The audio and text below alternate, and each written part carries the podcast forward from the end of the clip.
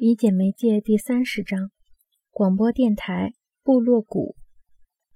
英国和美国注射了对抗广播影响的预防针，其形式是长期接触书面文化和工业主义。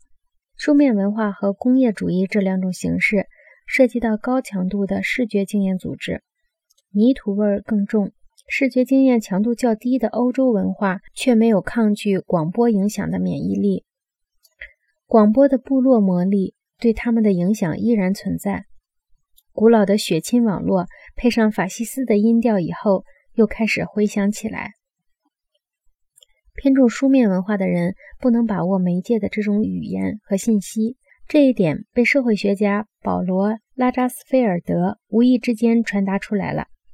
他在研讨电台时说道：“最后一组效果可以叫做电台的垄断效应。”这种垄断效应引起了公众的最大关注，因为他们在极权主义国家至为重要。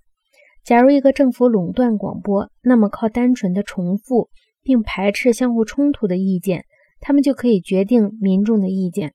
我们不知道这种垄断效果是如何起作用的，但是注意这个特点有重大的意义。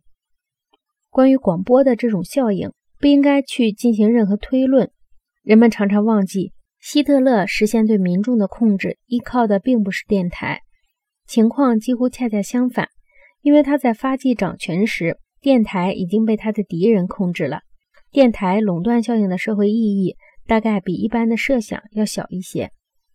拉扎斯菲尔德教授不能察觉电台的性质和效应，这并不是他个人的缺陷，而是人们普遍的无能。